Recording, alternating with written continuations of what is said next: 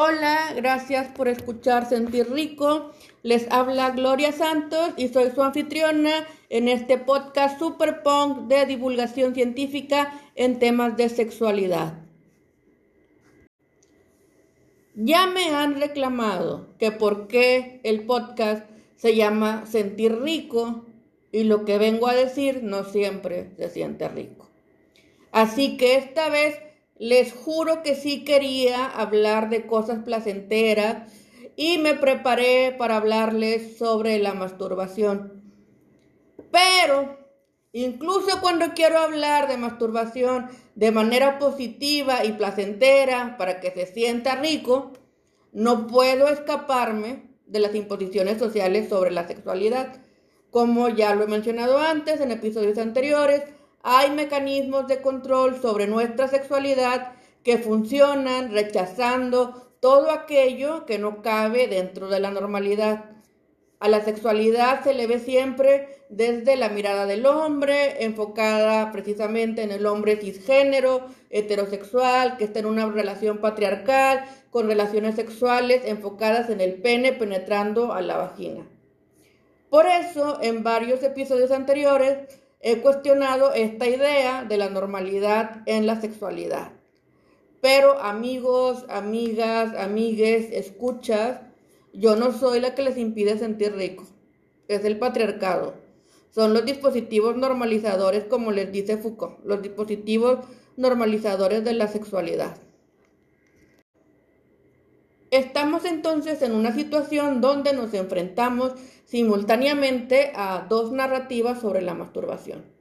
Una que ve a la masturbación como algo negativo, como una falta de autocontrol, como algo obsesivo, inmoral, impuro y en general como una práctica enfermiza. Masturbarse es una enfermedad, según esto. Y en cambio tenemos otra tendencia reciente a ver a la masturbación como una manifestación de nuestra autonomía corporal, de una manifestación de liberación, que es una práctica sana porque hablamos de amor propio, de autoconocimiento, de autogestión erótica. En este episodio voy a platicarles de una publicación de septiembre de 2021 de la autora Valeria Radrigán, que es de la Universidad de Chile, que habla de la relación que tienen las personas con su propia masturbación y específicamente los hombres, cómo la masculinidad se relaciona a esta percepción de la propia masturbación. Y Radigan pues hace esta revisión de los dos discursos que habla de estas dos tendencias, una que es el paradigma del control, donde se ve a la masturbación como una enfermedad, y otra que es el paradigma de la liberación, en el que la masturbación deja de patologizarse y se empieza a pensar como una práctica normal y sana. Esta publicación que está en la revista de filosofía, volumen 12, como dije, del septiembre de 2021, se enfoca en los hombres, en la masculinidad, en esta relación de la masturbación con la masculinidad, porque recordemos que hay una diferencia entre cómo se ha tratado la masturbación en hombres y en mujeres. Entonces hago este paréntesis sobre las mujeres. Recordemos que para las mujeres antes se creía que la histeria era una enfermedad. O sea, eres mujer con útero, por tener útero eres histérica y necesitas tratamiento. Y el tratamiento para la histeria era que un médico te masturbara hasta que llegaras al orgasmo. Esa es la historia de origen de los dildos y los consoladores. Pero incluso entonces no se le recomendaba ni se le permitía a la mujer que se tocara a sí misma. Y la estimulación que daba el médico era solo por penetración vaginal. O sea, incluso cuando se creía que la cura a la histeria era un orgasmo, no se tocaba el clítoris. O sea, hasta para ser pendejos, eran pendejos.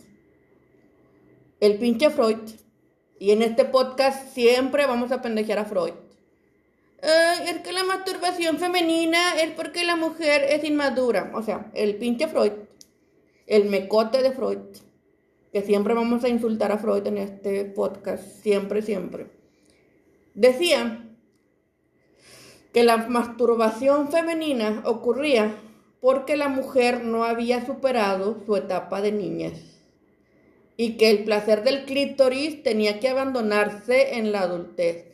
Porque, según este pendejo, las mujeres de verdad, si así dice, las mujeres de verdad tienen satisfacción sexual madura con la penetración vaginal. Y lo peor es que no le puedo decir puñetas a Freud, porque decirle puñetas tiene una connotación negativa hacia la masturbación con el puño, y es lo que precisamente queremos evitar aquí. Pero pues así nos pega la heteronorma.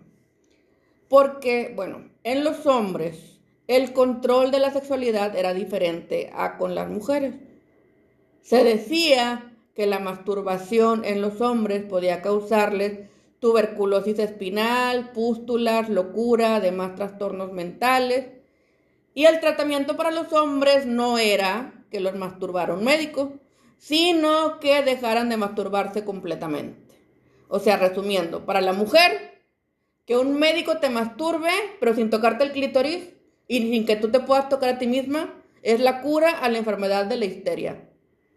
Para los hombres, masturbarse es en sí una enfermedad y la cura es que dejes de masturbarte completamente. Freud también tiene la culpa aquí porque normaliza la masturbación en la infancia pero insiste en que ya de adulto no debe de masturbarse nadie, porque se supone que la satisfacción sexual la deben de obtener de la penetración vaginal. Entonces, aún cuando se demostrara después que no había consecuencias en la salud del hombre por masturbarse, seguía ese estigma de que si se masturbaba era por inmaduro, porque todavía era un niño, porque así dijo Freud. Encima de esto, estaba esta ideología católica, todavía está, de que usar el cuerpo eróticamente para cualquier cosa que no sea la procreación es pecado. O sea, si te masturbas, entonces no estás teniendo relaciones sexuales con fines procreativos y entonces es pecado.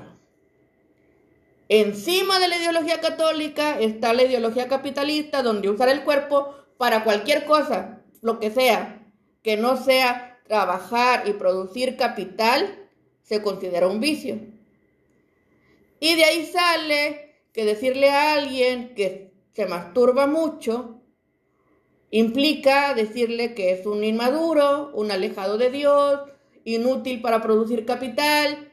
Y de ahí salen esos insultos de pajero y puñetas que ya no puedo usar para describir a Freud porque casi casi que Freud los inventó. Afortunadamente, a partir de 1970 han surgido ideas distintas sobre la corporalidad, la sexualidad, la liberación sexual. Y parte de esta investigación ya les he platicado de este señor William Masters y esta señora Virginia Johnson, que en 1966 hacen su investigación sobre la respuesta sexual humana. Por el bien de la ciencia, estas dos personas vieron a un montón de parejas tener relaciones sexuales para poder concluir que el acto sexual va más allá de solo el coito. Y entonces, a partir de esta investigación, se empieza a valorar y a entender el clítoris, ya deja de verse la sexualidad como nada más centrada en el hombre y en lo que haga el hombre con el pene. Surgen además movimientos feministas que luchan por reconocer el derecho de la mujer a nuestra autonomía corporal, nuestro derecho a gestionar nuestro propio placer. Hay más difusión también de esta perspectiva de la masturbación como una práctica sana, gracias a que hay nuevos medios, en internet, redes sociales, hay más diálogo, hay más cuestionamiento, hay más apertura para hablar de este tema y ya no se tiene que lidiar con la censura de medios oficiales como la televisión abierta, el, radio, los periódicos que tenían cierta línea y no te podía salir de ahí.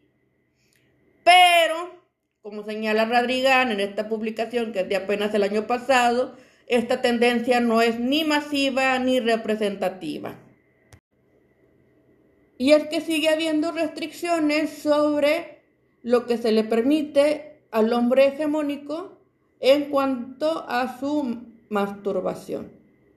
al hombre que quiere seguir siendo percibido como muy hombre, se le permite una masturbación siempre y cuando esté centrada en el pene, ya sea por fricción, succión o juguetes que imiten la penetración.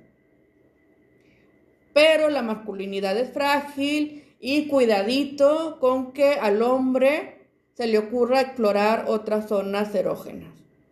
Entonces el hombre tiene miedo de explorar su ano, de explorar su próstata, de explorar los testículos, de explorar sus propios pezones, porque sigue vigente esta creencia de que la estimulación de esas zonas ya no entra en la norma heterosexual. Los hombres tienen miedo de que su pareja, aunque sea una pareja mujer, les estimule cualquier parte del cuerpo que no sea el pene, porque luego no se vayan a volver gays. Tampoco les gusta explorar. Los hombres, para seguir siendo percibidos como hombres, prefieren hacer lo mismo siempre, tener éxito que cuestionarse realmente qué es lo que les gusta, qué desean, qué se siente rico. Porque no vaya a ser que al hacerse esas preguntas de cómo me siento, cómo me quiero sentir, qué es lo que realmente deseo, dejen de percibirse o de ser percibidos como el hombre macho alfa y normal que todo lo sabe y tiene control sobre su propio cuerpo. Los hombres tampoco usan juguetes estimuladores, porque eso sería admitir un tipo de impotencia, sería admitir que no pueden solos y que su pene no es suficiente. Por último, la masturbación se sigue viendo como un sustituto de una relación sexual con coito. Si el hombre se masturba, se cree que es porque no es atractivo, porque no es macho, y por eso no tiene pareja, no tiene una pareja con vulva, entonces no tiene una vagina a la que pueda penetrar y por todo eso es menos hombre. Hay este estigma de que el hombre que se masturba es aburrido, incapaz de seducir y en fin un pajero. Por eso ya no voy a usar puñetas como insulto. Hay que romper con estas ideas. Esta publicación que les acabo de platicar de Valeria Radrigán nos invita a cuestionarnos. Hay que romper con estas asociaciones negativas de la masturbación. Hay que ver la masturbación como una actividad sana y válida por sí misma. Hay que descubrir nuestro propio cuerpo y gestionar nuestro propio goce. Hay que volvernos más libres y más críticos hay que desarrollar respeto hacia nuestro propio cuerpo y una conciencia más precisa de nuestra corporalidad. Hay que explorar y sentir rico. Gracias por escucharme. Los, las y les quiero mucho. Les recuerdo que estoy en Twitter como Sentir Rico, en Instagram como Esto es Sentir Rico Pueden escribirme a sentirricoconsejería.com y Anchor también les permite mandar comentarios en audio. Sería un gusto escucharlas, escucharlos, escucharles como me han escuchado a mí. De antemano me disculpo porque en este episodio, por la naturaleza del pene, el enfoque ha sido bastante cisnormativo hablando de hombres con pene. Esto se debe, como dije, al tema que estamos hablando y a nuestras limitaciones y no es con la intención de excluir ni invalidar ninguna otra identidad. Les adelanto que en próximos episodios seguiremos hablando de masturbación. Les prometo que ahora sí será en mujeres, en personas con vulva y en otras identidades de sexo y género. De nuevo, muchas gracias y me despido. Esto fue Sentir Rico.